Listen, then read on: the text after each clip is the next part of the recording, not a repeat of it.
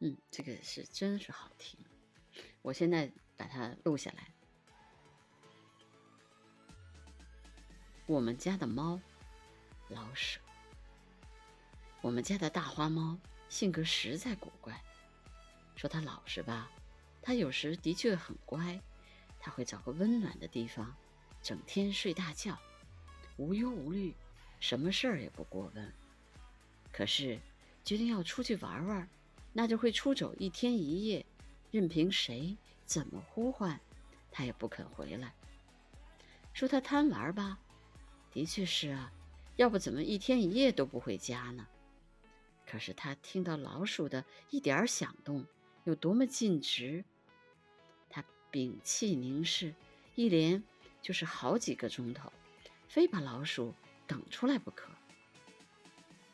他要是高兴，能比谁都温柔可亲，用身子蹭你的腰，蹭你的腿，把脖子伸出来让你给他抓痒，或者在你写作的时候，跳上桌来，在稿纸上彩印几朵小梅花。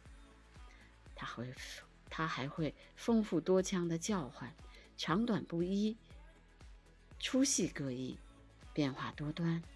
在不叫的时候，他还会呼噜呼噜的给自己解闷儿。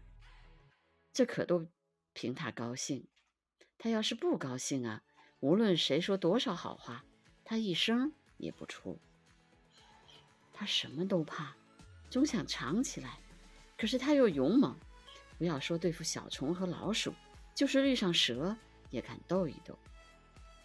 他小的时候可逗人爱嘞，才到我们家时刚好满月，腿脚还站不稳，已经学会了淘气。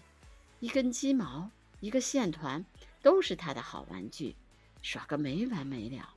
一玩起来，不知要摔多少跟头，但跌倒了马上起来，再跑再跌。头撞在门上、桌腿上，撞疼了也不哭。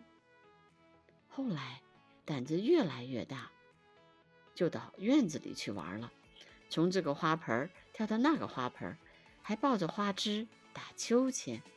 院子里的花草可遭了殃，被他折腾的枝折花落。我从来不得责打他，看他那样生气勃勃。天真可爱，我喜欢还来不及，怎么会跟他生气呢？